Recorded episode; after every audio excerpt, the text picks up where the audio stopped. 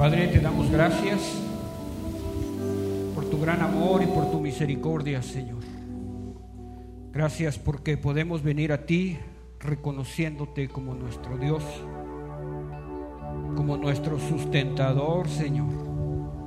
En todo momento hemos visto, Señor, tu mano poderosa cuidando de nosotros, Dios, bendiciendo nuestras vidas y sustentando, Señor, a tu iglesia, Padre.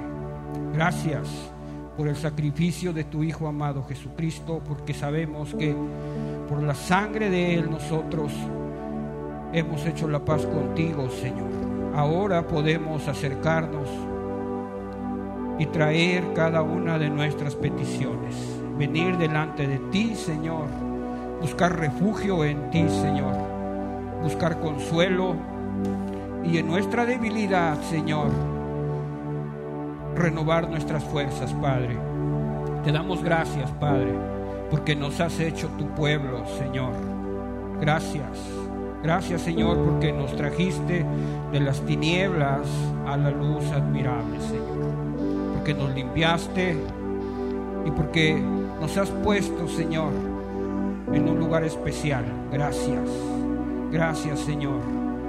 Pedimos en esta tarde, noche, eh, por las personas que en estos tiempos tan difíciles, Señor, están, Dios, eh, con alguna enfermedad. Pido, Señor, que seas tú que pone paz en su corazón, quien mitigue sus dolores y que en todo momento seas tú el que esté consolando sus vidas, Padre. Pedimos, Dios, por aquellos, Señor, que han perdido sus pertenencias, Dios, con con este huracán, que han perdido incluso su casa, Señor. Y que seas tú su sustentador, Señor. Pedimos, Señor, también por aquellos, Señor, que en estos momentos están pasando por dificultades, Padre. Que seas tú su fortaleza, su torre fuerte, Señor, como lo ha sido de generación en generación, Padre. Te alabamos y te damos gracias, Señor porque podemos estar reunidos como tu pueblo, Señor.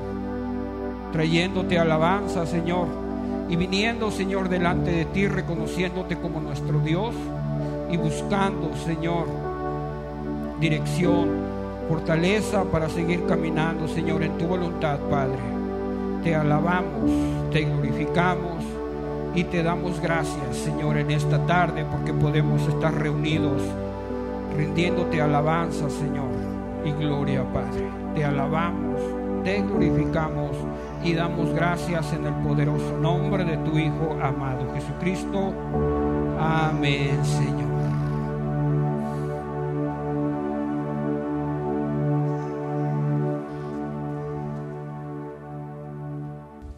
Puede tomar asiento, hermano, hermana. Buenas noches. Sean todos bienvenidos eh,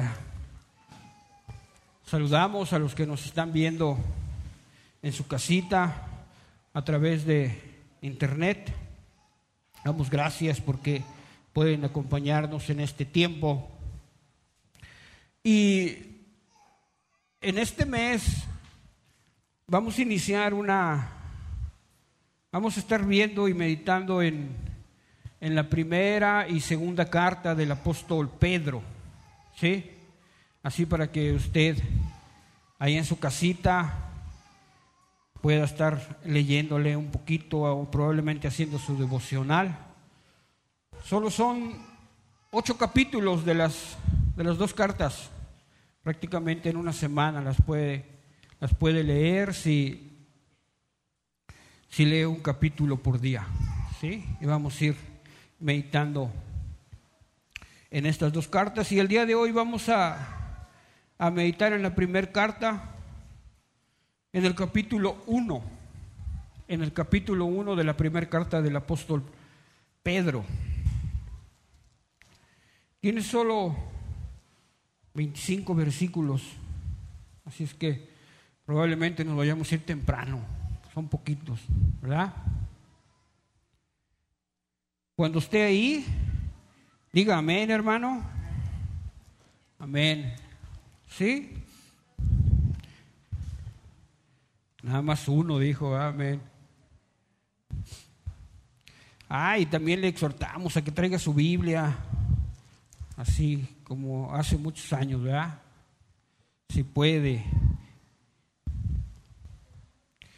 Bueno, pues, pues le voy a dar lectura. Le voy a dar lectura al capítulo 1. Dice Pedro, apóstol de Jesucristo, a los expatriados de la dispersión en el Ponto, Galacia, Capadocia, Asia y Bitinia, elegidos según la presencia de Dios Padre en santificación del Espíritu, para obedecer y ser rociados con la sangre de Jesucristo. Gracia y paz os sean multiplicadas. Bendito el Dios y Padre de nuestro Señor Jesucristo que según su grande misericordia nos hizo renacer para una esperanza viva por la resurrección de Jesucristo de los muertos, para una herencia incorruptible, incontaminada e inmarcesible, reservada en los cielos para nosotros, que sois guardados por el poder de Dios mediante la fe, para alcanzar la salvación que está preparada para ser manifestada en el tiempo postrero. En, el, en lo cual vosotros os alegráis, aunque ahora por un poco de tiempo, si es necesario, tengáis que ser afligidos en diversas pruebas, para que sometida a prueba vuestra fe, mucho más preciosa que el oro, el cual, aunque perecedero se prueba con fuego, sea hallada en alabanza, gloria y honra cuando sea manifestado Jesucristo, a quien amáis sin haberle visto, en quien creyendo, aunque ahora no lo veáis, os alegráis con gozo inefable y glorioso, obteniendo el fin de vuestra fe, que es la salvación de vuestras almas. Los profetas que profetizaron de la gracia destinada a vosotros, inquirieron y diligentemente indagaron acerca de esta salvación escudriñando qué persona y qué tiempo indicaba el Espíritu de Cristo que estaba en ellos, el cual anunciaba de antemano los sufrimientos de Cristo y las glorias que vendrían tras ellos. A esto se les reveló que no para sí mismos, sino para nosotros, administraban las cosas que ahora os son anunciadas por los que os han predicado el Evangelio por el Espíritu Santo enviado del cielo cosas en las cuales anhelan mirar los ángeles. Por tanto, ceñid los lomos de vuestro entendimiento, sed sobrios y esperar por completo en la gracia que os traerá cuando Jesucristo sea manifestado. Como hijos obedientes, no os conforméis a los deseos que antes tenías, estando en vuestra ignorancia, sino como aquel que os llamó es santo, sed también vosotros santos en toda vuestra manera de vivir. Porque escrito está, sed santos porque yo soy santo. Y si invocáis por Padre a aquel que sin acepción de personas juzga según la obra de cada uno, conducíos en temor todo el tiempo de vuestra peregrinación, sabiendo que fuiste rescatados de vuestra manera de vivir la cual recibiste de vuestros padres, no con cosas corruptibles como oro o plata, sino con la sangre preciosa de Cristo, como de un cordero sin mancha y sin contaminación, ya destinado antes de la fundación del mundo, pero manifestado en los postreros tiempos por amor de vosotros, y mediante el cual creéis en Dios, quien le resucitó de los muertos y le ha dado gloria para que vuestra fe y esperanza sean en Dios, habiendo purificado vuestras almas por la obediencia a la verdad, mediante el Espíritu, para el amor fraternal no fingido, amaos unos a otros entrañablemente de corazón puro, siendo renacidos no de simiente corruptible, sino de incorruptible por la palabra de Dios, que vive y permanece para siempre porque toda carne es como hierba y toda la gloria del hombre es como la flor de la hierba. La hierba se seca y la flor se cae, mas la palabra del Señor permanece para siempre. Y esta es la palabra que por el Evangelio os ha sido anunciada. Amén. Padre, gracias te damos en esta noche.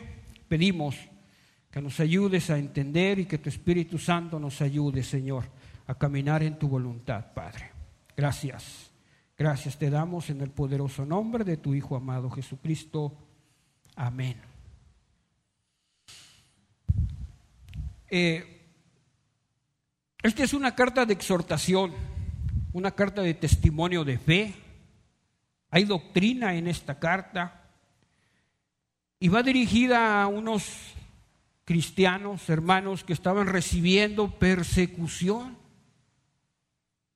El propósito de esta, cara de esta carta perdón, era estimularlos y sostenerlos cuando la fe estaba fallando.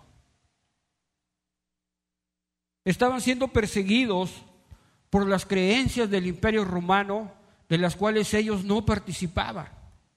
Porque como hijos de Dios, como cristianos, no, no, no, no debían participar de ciertas cosas. Además, muchos de ellos eran judíos y estaban también siendo perseguidos por su pueblo.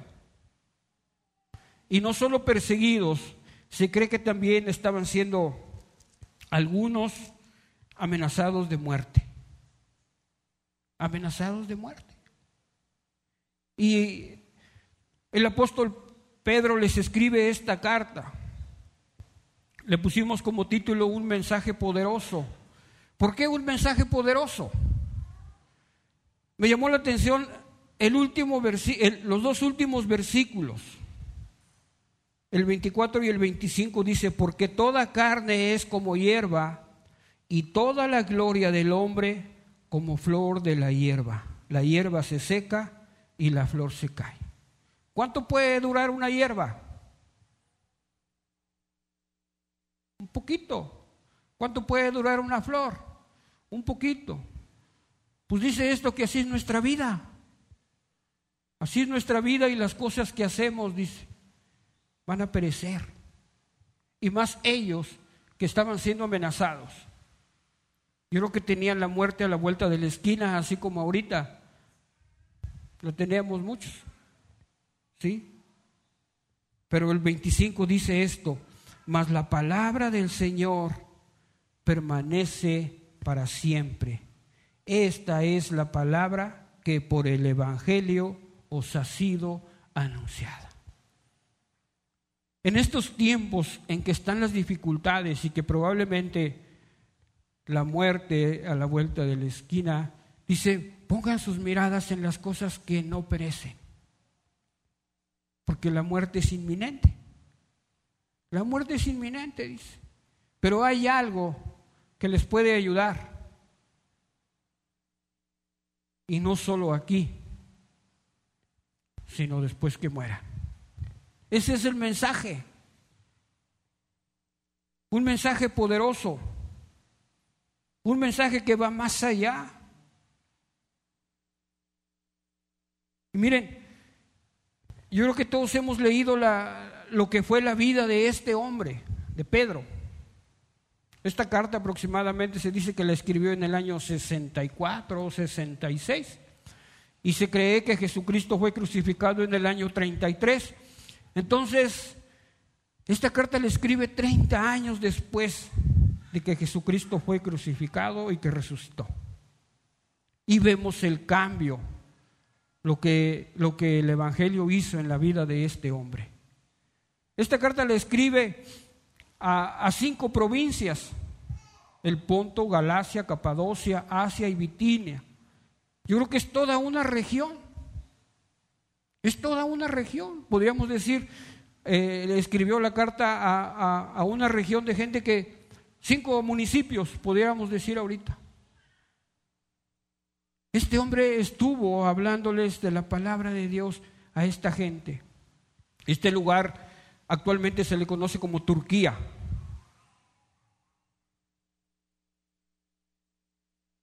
Hacia ellos va dirigida esta carta y él sabe que los hombres de esta región están siendo amenazados, que probablemente muchos tienen miedo,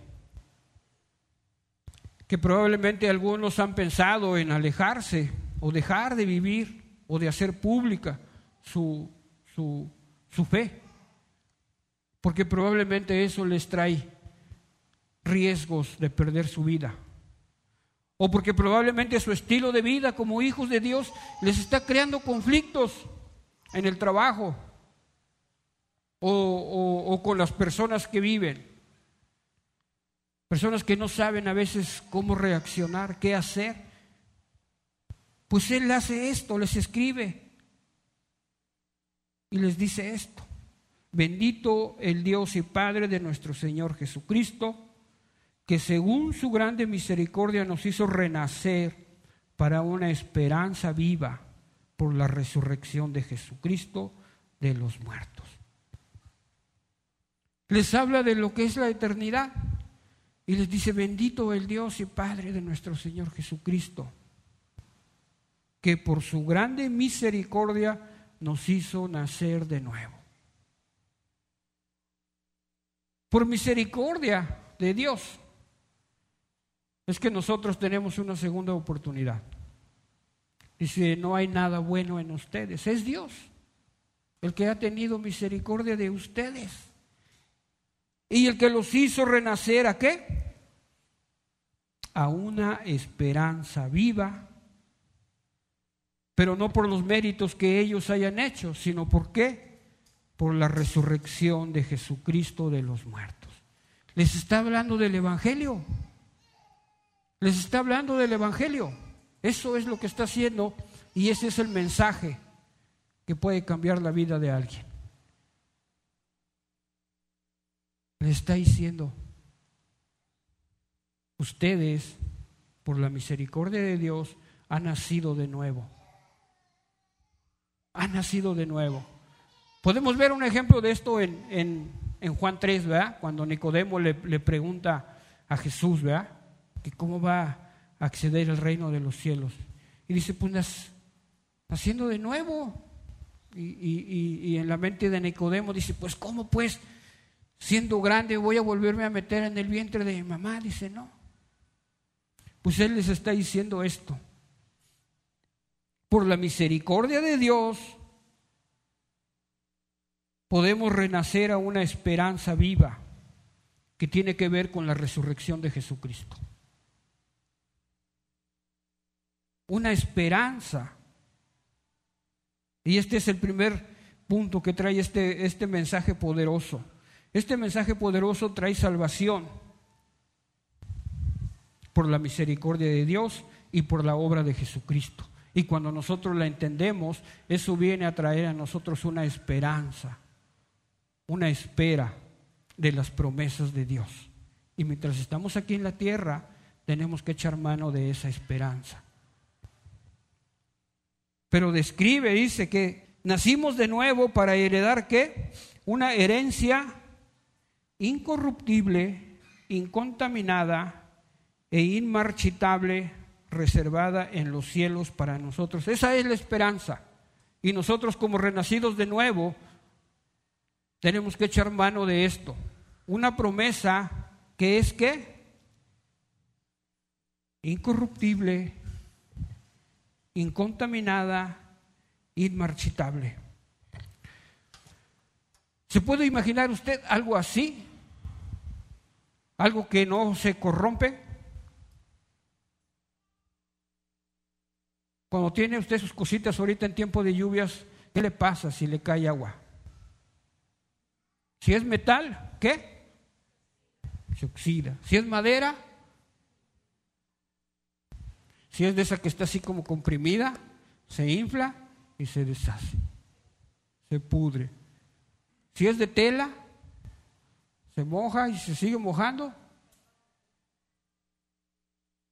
Dice que esa herencia a la cual nosotros eh, tenemos que echar mano es algo que no se corrompe,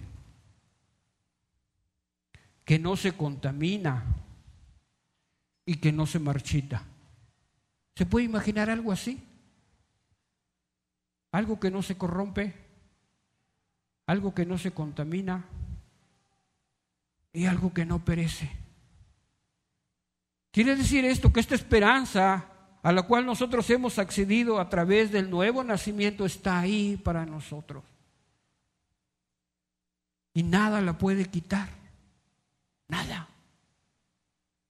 Y eso le está diciendo a este grupo de gente, ustedes están en peligro de muerte, ustedes están siendo perseguidos. Dice, pues por las misericordias de Dios y por la resurrección de Jesucristo, ustedes van a recibir una herencia incorruptible, incontaminada e inmarchitable. Por ahí, ¿me, puede pasar mi teléfono, Nachito? Por favor, ahí lo dejé. Lo iba a usar para, para usar también la, la nueva traducción viviente, porque está un poquito más clara. Pero ahorita ya por todo el movimiento se me olvidó traerlo. Gracias. Bien clara que está esta versión.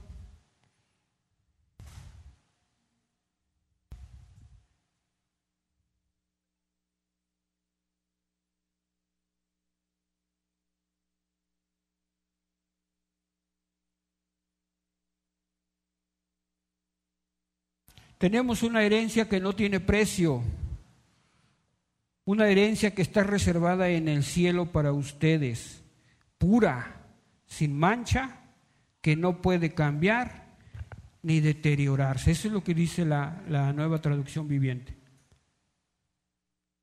Hemos recibido, los que hemos nacido de nuevo, una esperanza así, una herencia que está reservada en el cielo para ustedes, pura, sin mancha, que no puede cambiar ni deteriorarse. Pero en el capítulo, digo, en el versículo 5 viene algo realmente formidable. Que sois guardados por el poder de Dios mediante la fe para alcanzar la salvación que está preparada para ser manifestada en el tiempo postrero. Pero dice la otra, dice, por la fe que tienen, Dios los protege con su poder hasta que reciban esta salvación, la cual está lista para ser revelada en el día final a fin de que todos la vean. Dice, los que han nacido de nuevo han recibido una esperanza.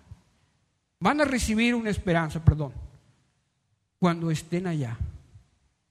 Una esperanza que no se contamina que es incorruptible y que no se marchita. Dice, pero mientras la reciben, cuando estén aquí viviendo, por la fe que tienen, Dios los protege con su poder. ¿Hasta qué? Hasta que recibimos esta salvación. ¿Cuándo recibimos la salvación? Cuando colgamos los tenis. Cuando nos morimos. Cuando nos morimos es cuando ya realmente se hace palpable esa salvación. Pero dice que mientras está la promesa aquí, para usted y para mí. La pregunta es, ¿a quién, quién quiere recibir la salvación? ¿Quién quiere recibir la salvación? Ya ahorita. Nadie, porque nadie se quiere morir. Porque es bien difícil que pensemos en las cosas eternas. Por lo regular estamos pensando en las cosas que hay aquí. Por lo regular estamos pensando en los planes que tenemos todavía. Por lo regular estamos todavía anclados en las cosas de aquí. Pero dice él, los que han creído han recibido como herencia una esperanza que van a recibir, dice. ¿En qué? Incorruptible, incontaminada e inmarchitable. O es pura, sin mancha y que no se deteriora jamás. Pero por la fe que tienen, Dios los protege con su poder hasta que reciban esta salvación la cual está lista para ser revelada en el día final, al fin de que todos la vean. Dice esto que mientras estamos viviendo aquí, Dios nos protege. Y si algo nos pasa, es porque Dios lo permite. Nada, nada puede salirse del control que Dios tiene de su vida y de mi vida. Y más ahorita que estamos así con harto miedo, ¿eh? ya se vacunó. Yo ya.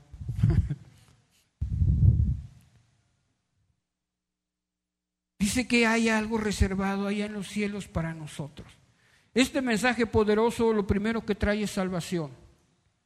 No porque nosotros seamos especiales, sino porque Dios tuvo misericordia y es a través de la muerte de Jesucristo, de la resurrección de Jesucristo. Este es un mensaje. Este es un mensaje.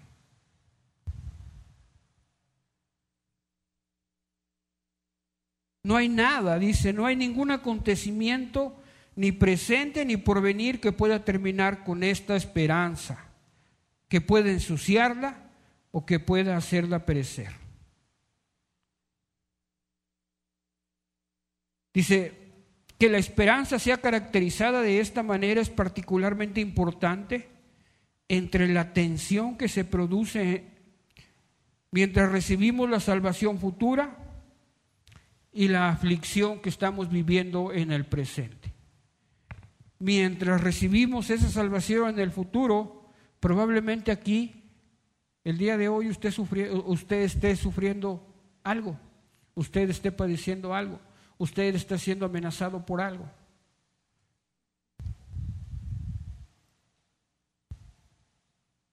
Ellos estaban siendo perseguidos y estaban siendo hostigados. Y más de una vez ponemos en duda esto. Cuando estamos siendo perseguidos y hostigados. Probablemente dejemos de pensar en eso. Pero dices tú que nada, nada puede cambiar esta esperanza que Dios ha puesto en sus hijos. Nos lleva a pensar de una manera diferente este mensaje de Pedro, porque no es un mensaje de prosperidad, ni está diciendo que no nos va a pasar nada, no. Pero nos da elementos por si nosotros estamos padeciendo algo, por si nosotros estamos sufriendo algo, por si nosotros probablemente estemos siendo amenazados de muerte. Dice, acuérdate de lo que Dios ya les prometió a ustedes. Echen mano de la esperanza. Echen mano de la esperanza.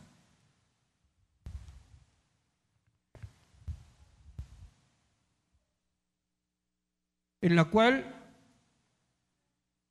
vosotros os alegráis, porque aunque ahora por poco tiempo, si es necesario, tengas que ser afligidos en diversas pruebas, para que sometida a prueba vuestra fe, mucho más preciosa que el oro, el cual, aunque perecedero, se prueba con fuego, sea hallada en alabanza, gloria y honra cuando sea manifestado Jesucristo.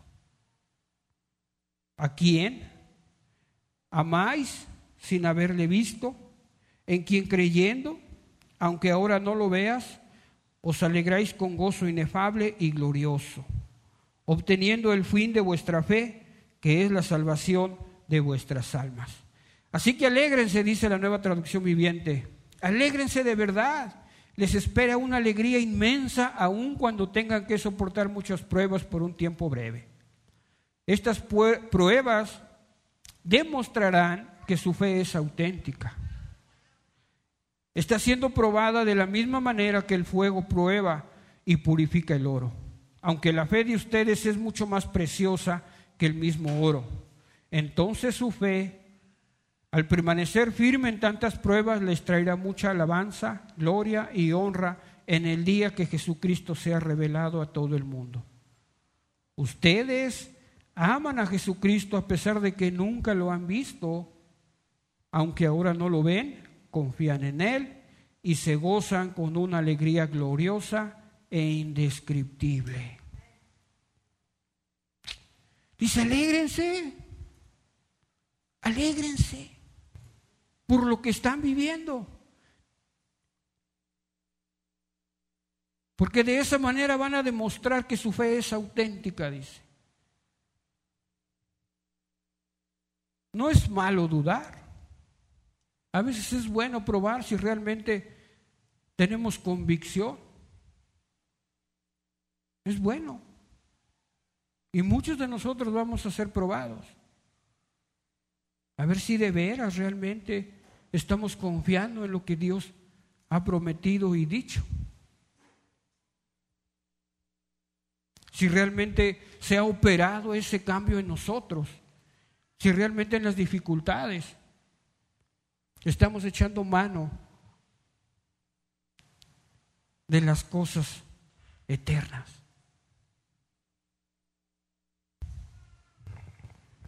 Pero mire lo que sigue diciendo.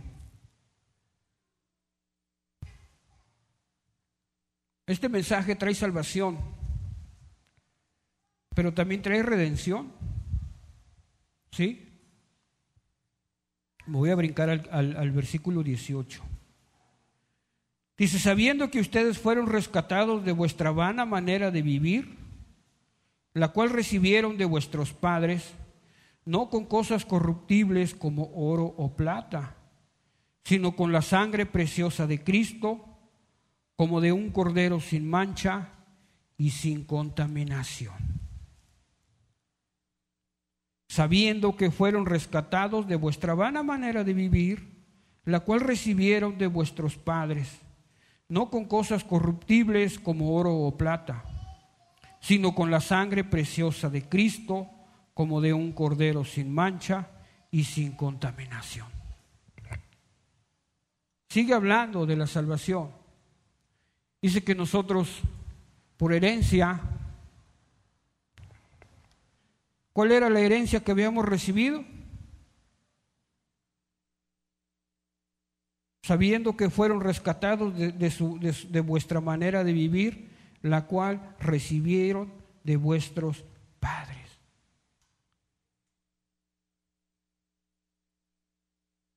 ¿Cuál es nuestra, nuestra vana manera de vivir? ¿Cuál es nuestra vana manera de vivir? ¿Recuerda usted cómo vivía antes de conocer a Dios?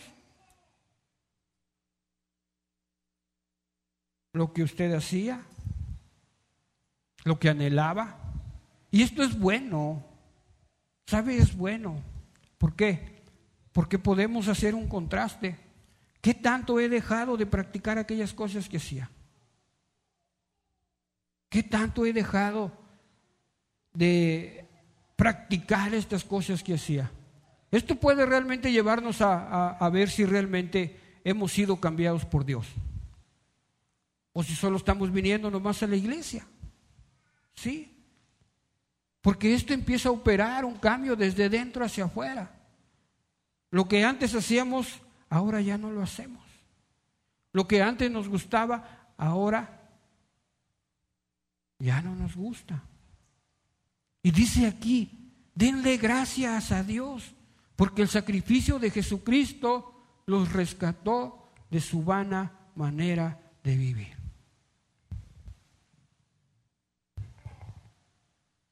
Sabiendo que fueron rescatados de vuestra vana manera de vivir, la cual recibieron de vuestros padres, o sea, de nuestros padres, no con cosas corruptibles como oro o plata, sino con la sangre preciosa de Cristo, como de un cordero sin mancha y sin contaminación. Aquí parece que le está hablando a los judíos, porque ellos sabían y conocían la figura del cordero. Sabían que tenía que hacer sacrificio para el perdón de pecados, porque los pecados que practicábamos merecían la muerte. Y le sigue hablando de la salvación.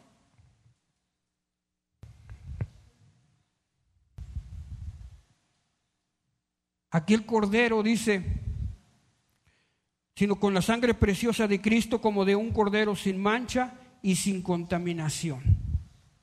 Me voy a regresar otra vez al versículo 8 y voy a leer así este seguido, el 19 y me voy a brincar al, al, al 8. Dice, sino con la sangre preciosa de Cristo como de un Cordero sin mancha y sin contaminación, a quien amáis sin haberle visto, en quien creyendo aunque ahora no lo veáis, os alegráis con gozo inefable y glorioso, obteniendo el fin de vuestra fe, que es la salvación de vuestras almas. Y luego les habla como si fueran judíos, dice, los profetas que profetizaron de la gracia destinada a vosotros, inquirieron diligentemente, indagaron acerca de esta salvación, escudriñando qué persona y qué tiempo indicaba el Espíritu de Cristo que estaba en ellos, el cual anunciaba de antemano los sufrimientos de Cristo y las glorias que vendrían tras ellos. A esto se les reveló que no para sí mismos, sino para nosotros, administraban las cosas que ahora son anunciadas por los que os han predicado el Evangelio por el Espíritu Santo, enviado del cielo, cosas en las cuales cosas en las cuales anhelan mirar los ángeles. Dos cosas bien importantes hay aquí de este mensaje. El primero, habla de la salvación.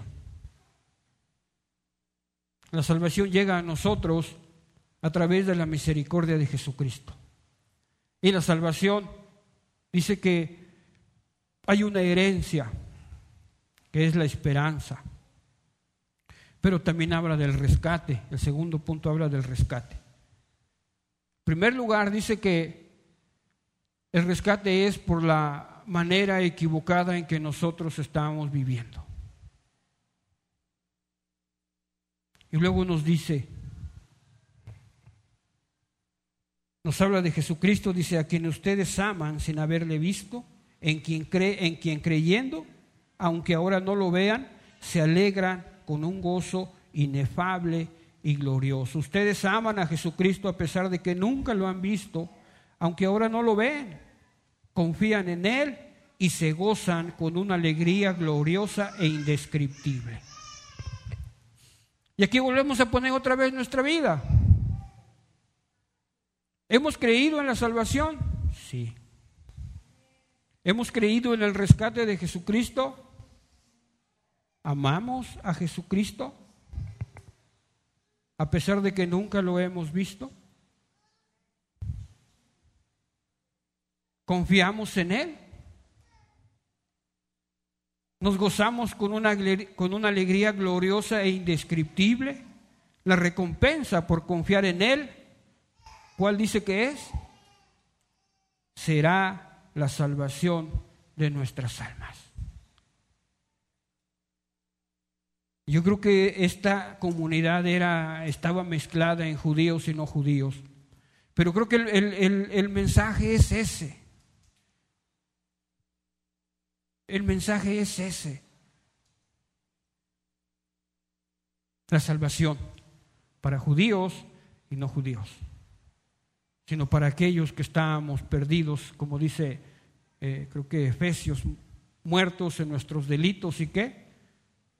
Y pecados.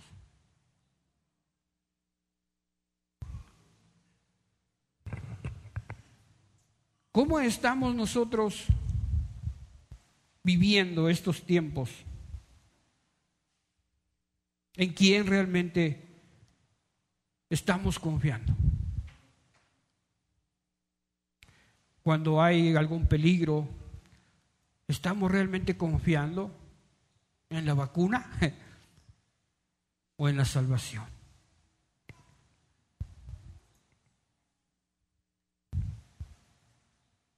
¿Estamos realmente sintiéndonos confiados en que hemos sido rescatados de nuestra manera equivocada de vivir,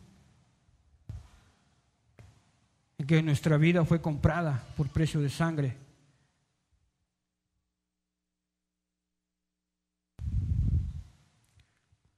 El mensaje poderoso es un mensaje que trae salvación. Este mensaje poderoso también es un mensaje que nos recuerda que nuestra vida fue comprada. Dice que ni oro ni plata, sino con la sangre de un cordero limpio y sin mancha. Esos son los beneficios del pueblo de Dios. Esos son los beneficios en los que usted y yo tenemos que estar pensando en todo momento. a los cuales nosotros tenemos que echar mano y sentirnos confiados. Aunque fuimos rescatados, que Dios dejó una herencia que no perece jamás. Y no solo eso, sino que mientras recibamos, mientras colguemos los tenis, la fe va a traer una protección en nosotros. Esos son los beneficios de los cuales les estaba hablando Pedro. Pero ahora viene la responsabilidad del pueblo de Dios, porque hay beneficios y hay una responsabilidad. Y dice en el versículo 13, por tanto, bueno, lo voy a leer en, el, en la nueva traducción viviente. Así que piensen con claridad y ejerciten en control propio. Pongan su esperanza en la salvación inmerecida que recibirán cuando Jesucristo sea revelado al mundo. Dice la salvación inmerecida. Por lo tanto, vivan como hijos obedientes de Dios. No vuelvan atrás a su vieja manera de vivir con el fin de satisfacer sus propios deseos. Antes lo hacían por ignorancia, pero ahora sean santos en todo lo que hagan tal como Dios, quien los eligió, es santo. Pues las escrituras dicen, sean santos porque yo soy santo.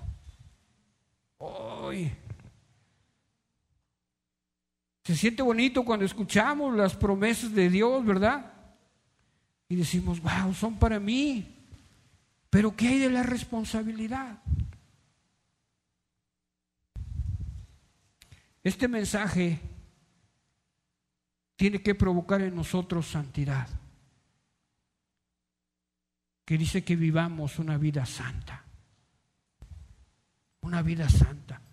Me gusta cómo describe esta nueva traducción viviente una vida así. Así que piensen con claridad y ejerzan el dominio propio. Dice, piensen con claridad y ejerzan el dominio propio. Ya no somos esclavos del pecado. Ahora está el Espíritu Santo ayudándonos a tomar decisiones que antes no éramos capaces de, de, tomar porque nos ganaba la carnota. Y lo volvíamos a hacer, y aunque decíamos que no lo íbamos a hacer, como el, como el, que, el que toma, ¿va? Y ya no vuelvo a tomar, dice uno, ¿va? y como a los a la semana cuando le pagan otra vez ahí va a tomar, así a veces éramos. Dice, "No. Ahora está el Espíritu Santo para ayudarlos a vivir y para que vivan con el control propio. Pongan su esperanza inmerecida, pongan su esperanza en la salvación inmerecida, dice. Pongan su esperanza en la salvación inmerecida. Dice que no merecíamos la salvación pero nos, fue otorgada por misericordia de Dios. Pongan su esperanza en la salvación inmerecida que recibirán cuando Jesucristo sea revelado al mundo. Por lo tanto, vivan como hijos obedientes de Dios. No vuelvan atrás a su manera de vivir con el fin de satisfacer sus propios deseos. Antes lo hacían por ignorancia. Yo creo que con esta versión de nueva traducción viviente no hay ni, ni que aclarar ni explicar nada, ¿verdad? Clara. No vuelvan atrás a su vieja manera de vivir con el fin de satisfacer sus propios deseos. Antes lo hacían por ignorancia, pero ahora sean santos en todo lo que hagan, tal como Dios, quien los eligió, es santo. Pues las escrituras dicen, sean santos porque yo soy santo. Este es el mensaje poderoso. No es un mensaje poderoso como los que otros dicen que, que tú puedes y que vas a recibir mucho, ¿no? Es un, un mensaje que se sustenta todo. En primer lugar, la salvación se sustenta ¿quién? En Dios. Porque Dios en su misericordia nos la otorga. En segundo lugar, la redención. ¿En quién se centra? En Jesucristo, el Cordero. El Cordero, el Cordero de Dios que quita el pecado del mundo. Y en tercer lugar, la santidad se centra en quién? En el Espíritu Santo. Porque dice que el Espíritu Santo es el que nos va a guiar a toda verdad. Que el Espíritu, el fruto del Espíritu Santo es el dominio propio. El Espíritu Santo es el que nos va a ayudar a perdonar. El Espíritu Santo es el que nos va a ayudar en la debilidad. Incluso el Espíritu Santo nos va a ayudar a pedirle conforme a lo que necesitemos delante de Dios, dice. Ese es el mensaje poderoso, que no tiene mucho que ver con nosotros, casi nada con nosotros, sino todo tiene que ver con Dios, con Jesucristo y con el Espíritu Santo. Y sabe que eso era un problemón para los judíos. Porque su manera de pensar es que era solo Dios. Y crucificaron a quién? A Jesucristo, al que, al que podía pagar sus pecados, porque decían que no, que él era hijo del diablo. Estaba provocando conflicto con los creyentes judíos por creer de esta manera. Y va a provocar conflicto también si nosotros empezamos a vivir de una manera así. Porque vamos a dejar de practicar muchas cosas. Porque nuestro estilo de vida va a ser diferente al de los demás. Porque nuestros valores van a cambiar. Porque nuestros principios van a cambiar.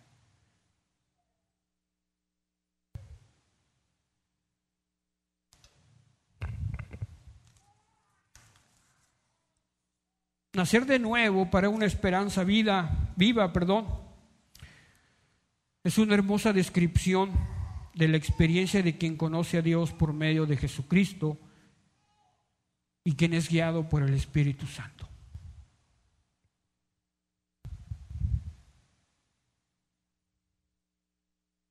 Creer en el Dios que resucitó a Jesucristo de entre los muertos es la clave para encontrar un sentido a nuestra vida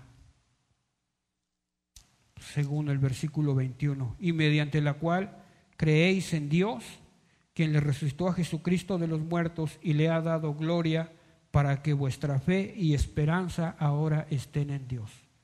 Su fe y su esperanza, dice ahora, estén en Dios. Sin embargo, esta salvación futura actúa en el presente,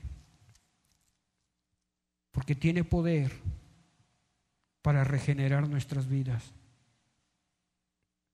Y porque nos ha rescatado de nuestras conductas necias, de las cuales habíamos recibido como herencia de nuestros padres que no conocían a Dios.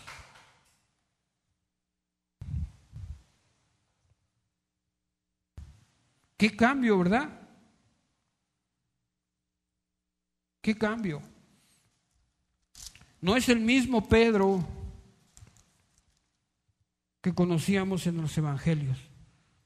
El mismo hombre que, que le decía a, a Jesucristo que nunca lo iba a negar, que iba a dar la vida por él.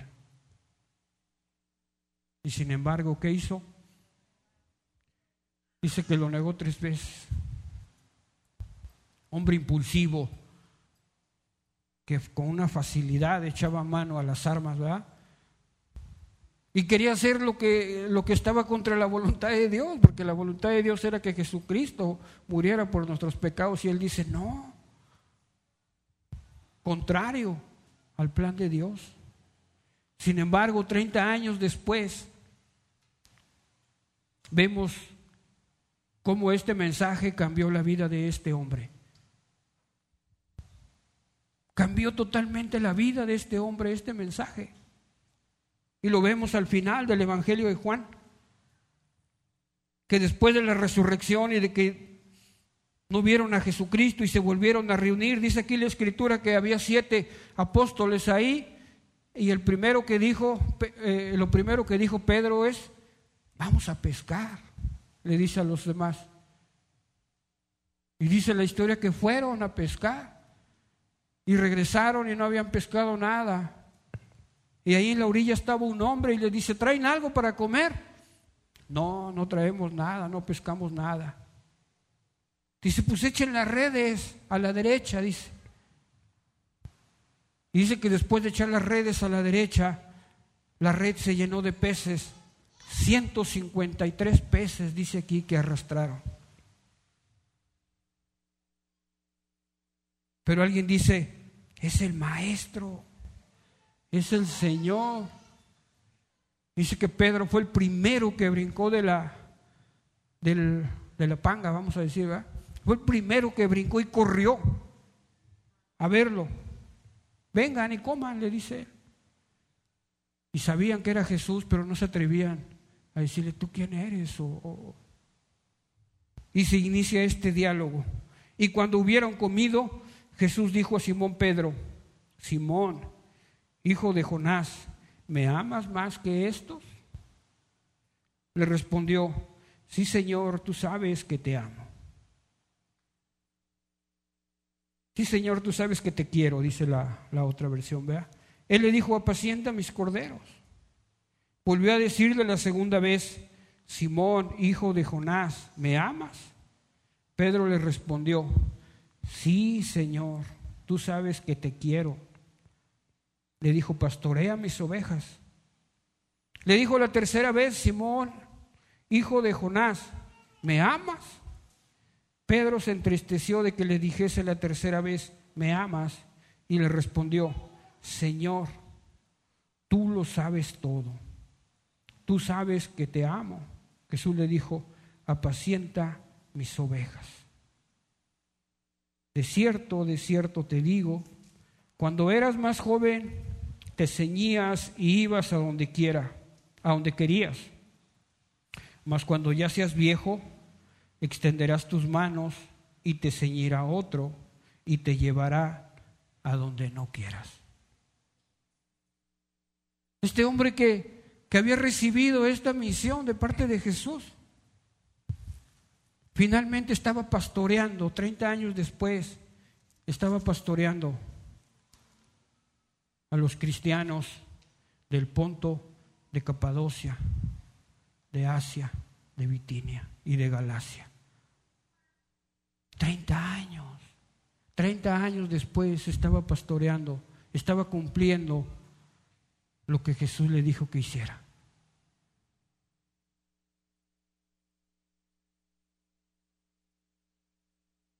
¿Cuánto estamos tardando nosotros en obedecer a Dios de esa manera? ¿Con qué estamos batallando? Si hemos creído en este mensaje, este mensaje es capaz de cambiar nuestra vida, y la mía, y la de ustedes, y la de cualquiera, porque lo vemos aquí. Pero si no hemos creído, yo creo que es tiempo de creer en este mensaje. Porque es un mensaje poderoso. Va más allá de esta vida. Va más allá. Porque nos va a proveer, dice aquí, de una esperanza incorruptible, inmarchitable. Y que no se ensucia, dice. Pero mientras se cumple, dice, yo los voy a, yo voy a cuidar de ustedes mientras estén aquí. Él va a cuidar de nosotros. Yo creo que es tiempo. Es tiempo de, de hacer ese compromiso con nuestro Dios. De decir, Señor, aquí estoy. Quiero recibir esa salvación inmerecida. Quiero recibir esa salvación inmerecida, porque dice aquí que es inmerecida. Quiero tener un valor. Quiero ser comprado con ese precio de sangre. Y quiero ser guiado ya no por mis deseos, por mi carne, sino por tu Espíritu Santo y empezar a vivir una vida santa a la cual yo he sido llamado. Es tiempo, es tiempo. Es tiempo de tomar ese compromiso. Oramos, hermanos. Padre, te damos gracias en esta noche, porque hemos recibido esa salvación inmerecida, Señor que solo por tu misericordia, Señor, nos rescató, como dice tu palabra, de esa vana manera de vivir, Señor. Gracias. Gracias Dios porque sin tener ningún mérito te fijaste en nosotros y pagaste un precio incalculable, Señor. La vida de tu Hijo Jesucristo. Gracias, Señor. Y gracias porque también sabías que nosotros no íbamos a poder, Señor, llevar una vida santa, agradable a ti, y has dejado a tu Espíritu Santo, Señor. Gracias, Señor, porque ahora somos guiados por Él, Señor. Te alabamos, Señor. Ayúdanos a creer, ayúdanos a confiar en el sacrificio de Jesucristo